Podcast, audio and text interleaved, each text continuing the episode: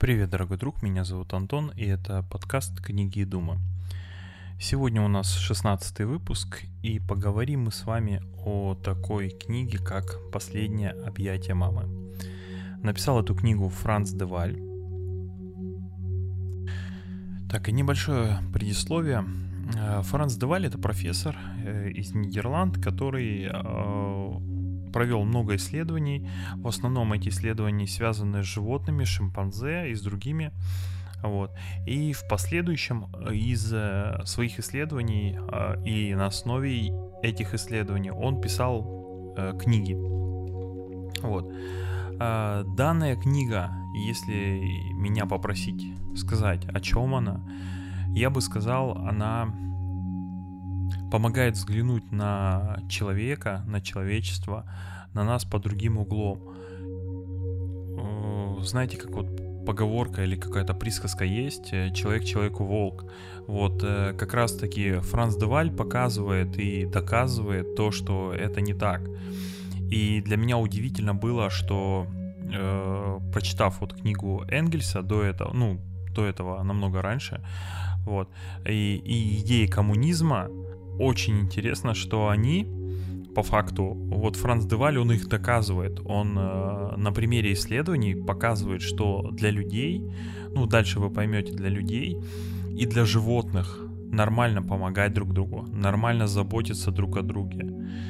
Это наше природное, это наше состояние, когда мы помогаем друг другу. Это идет на таком уровне, что этому не учится, да, вот. И он про это рассказывает. Ну вот вкратце вот как-то так. Если вам интересны какие-то исследования в плане там а, поведения человека, эмоций, еще что-то, то ну обязательно берите и читайте книгу. Книга довольно-таки интересная. А, расскажу вам четыре вывода из этой книги. А, первый, скажем так, вывод или даже не вывод, а мысль о том, что мы, люди, да, э, слишком считали себя избранными, скажем так, да, по отношению к животным, и считали, что у животных не все как у людей. То есть люди могут испытывать эмоции, а животные нет. Животные живут, они, у них все завязано на э, питание и размножение. У них все просто, у них нету эмоций, нету других каких-то человеческих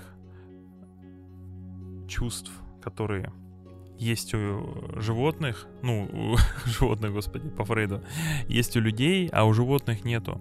И вот это высокомерие, он как раз в книге и э, растолковывает и приводит примеры, когда э, животные проявляют эти эмоции. И под конец он э, приводит интересный такой пример.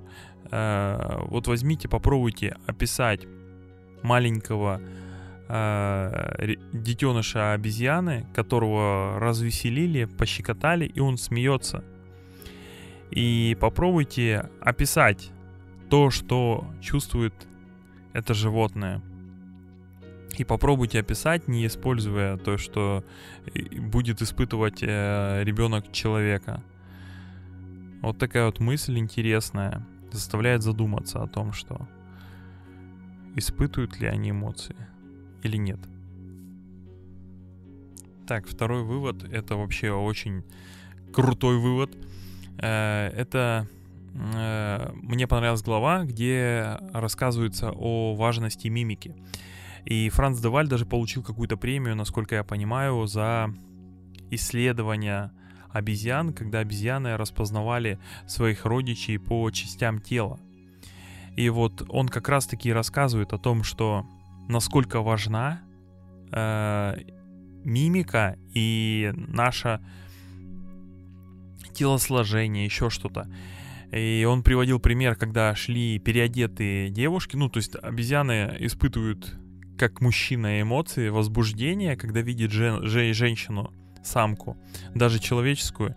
И они делали, знаете, как эксперимент, одевали мужчин в, ну, как, э, в костюм женщин, ну, переодевались, в общем, да, и пускали. И обезьяны не возбуждались. И стало интересно, почему. То есть, ну, как бы одели там, э, как женщина, платье, еще что-то. То есть, обезьяны на...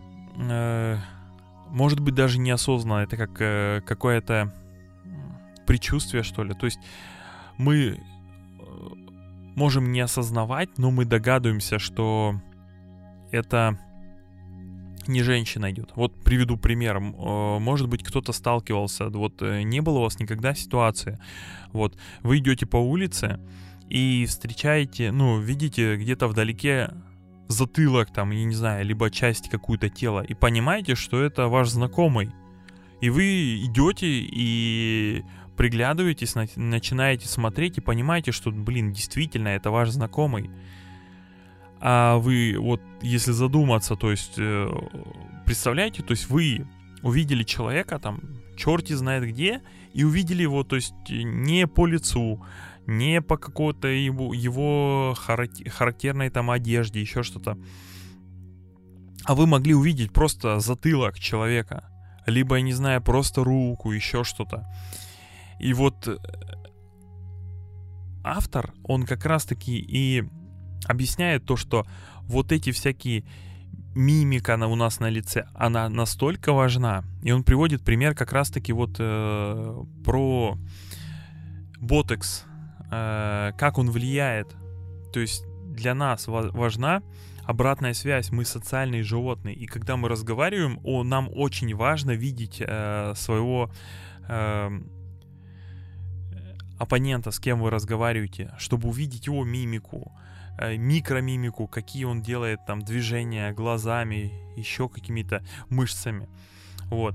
И он приводит э, как раз-таки, ну не то что пример, он говорит о том, что женщины, которые используют ботокс, э, человек э, теряет интерес к этому, ну, как ему сложно с ним общаться, потому что э, тело человека, то есть его мимика губ становится не, под, ну, как, нефункционально, она не может выполнять все свои а, обычные действия, которые даже ты неосознанно делаешь. Понимаете? Вот. Я этого никогда не знал. И, то есть я когда это в книге узнал, я такой думаю, блин, слушайте, это очень крутая идея. А, никогда об этом не задумывался. То есть вот эти всякие микро какие-то движения, они нам говорят намного больше, чем мы догадываемся. Вот я лично был удивлен, когда узнал. Я сразу, ну как по поводу опознать человека, я себя увидел, узнал, что я так делал. То есть я мог там по спине, по затылку узнать. Не говоря уже, когда ты можешь увидеть или узнать э, девушку по пятой точке. Вот. Так что очень крутой вывод. Мне было очень интересно узнать этот факт. Так, третий вывод. Э, вывод заключается и называется это эмпатия. Э, начинается он с того, что рассказывается, как э, раньше были зоопарки, и в эти зоопарки приходи, пропуски были по животным. То есть, чтобы зайти и посмотреть зоопарк, нужно было расплатиться с собачкой. Я этого не знал, очень забавно. То есть, интересно, ты, если сдаешь овчарку, то как бы, два взрослых и один маленький билет получаешь а за пекинеса только один детский. Забавно. Вот. Ну, э, суть в чем, что льву бросили собаку, чтобы он ее съел, растерзал. И собачка упала на спину и начала кататься, и лев как бы не растерзал ее и подружился с ней. И было куча примеров, когда животные поступали так, то есть даже самые э, агрессивные могли проявить милосердие. Вот, и чтобы проявить милосердие, то есть, э, ну, я думаю, кто немножко вдавался в такие э, научные работы, научные какие-то знания, тот понимает про, либо слышал про зеркальные нейроны, он тут тоже про это говорит. Вот. И приводит интересные такие э, доводы по этому поводу, что про зевоту говорит, что нам очень важно, чтобы, э, ну не то, что важно, то есть если мы не находимся в какой-то группе с человеком, и этот человек зевает, то мы навряд ли с ним будем э, зевать в ответ. Вот. Э, то же самое, если э, вот если кто знает, да, у аутистов получается с эмпатией проблемы, и аутисты, если ты будешь зевать, аутист никогда не будет зевать. Вот тоже э, интересный момент. И получается как-то какая-то взаимосвязь, что зевота как-то связана с заботой. И по, кни- по книжке автор как раз таки называет не забота, а предзабота. То есть есть какие-то ниточки, связи между нами. И если вы зеваете в ответ, когда человек, который, э, который рядом с вами зевает, то, возможно, у вас какая-то связь с этим человеком, и вы заботитесь о нем, либо хотите заботиться. Так, четвертый вывод. Э, постараюсь подытожить. Э, в общем, смотрите. Эта книга дает надежду, дает э, увидеть, дает возможность увидеть человечество с другой стороны, человечество, у которого которая не продаст родную мать за горсть денег. То есть человечество, для которого э, доброта и помощь, взаимовыручка важнее. И он как раз-таки показывает о том, что мы такие, мы гораздо чаще выбираем помочь ближнему, чем не помогать. Только когда у нас есть какое-то препятствие, мы можем это не сделать. И сейчас вот в мире, когда творится э, несправедливость, насилие, как раз-таки вот важно помнить о том, что мы люди, что нужно всегда поступать как человек. И он приводит как раз-таки примеры о том, что несмотря на ужасы Второй мировой войны, были примеры, когда люди, э, рискуя своей жизнью, спасали других людей, несмотря ни на что, ни на последствия. И таких примеров масса. И как раз таки вот книга показывает о том, что это не исключение из правил, когда человек может э, поступить аль- альтруистически, взять, спасти кого-то из пожара, э, хотя он не умеет плавать. Вот он приводил примеры про обезьян, которые спасали других обезьян, а обезьяны не умеют плавать. И они пытаясь спасти другую обезьяну, были готовы умереть, и они умирали. Понимаете? И вот прочитав эту книгу, я понимаю, что вот эти черты, вот эти качества человеческие, не просто так они воспевались, не просто так в книгах, в сказках всегда добро побеждало зло. Э, всегда, знаете, как э, поощрялись положительные черты, человеческие черты. То есть взаимопомощь, дружба настоящая, выручка. И гордость за людей, которые отдали свою жизнь, спасая других людей, их называли героями. Вот это надо помнить, и эта книга как раз-таки вот про это. Но она, понимаете, она, знаете, как э, с научной точки зрения она показывает в, на примере животных, какие мы, люди. Наверное, все.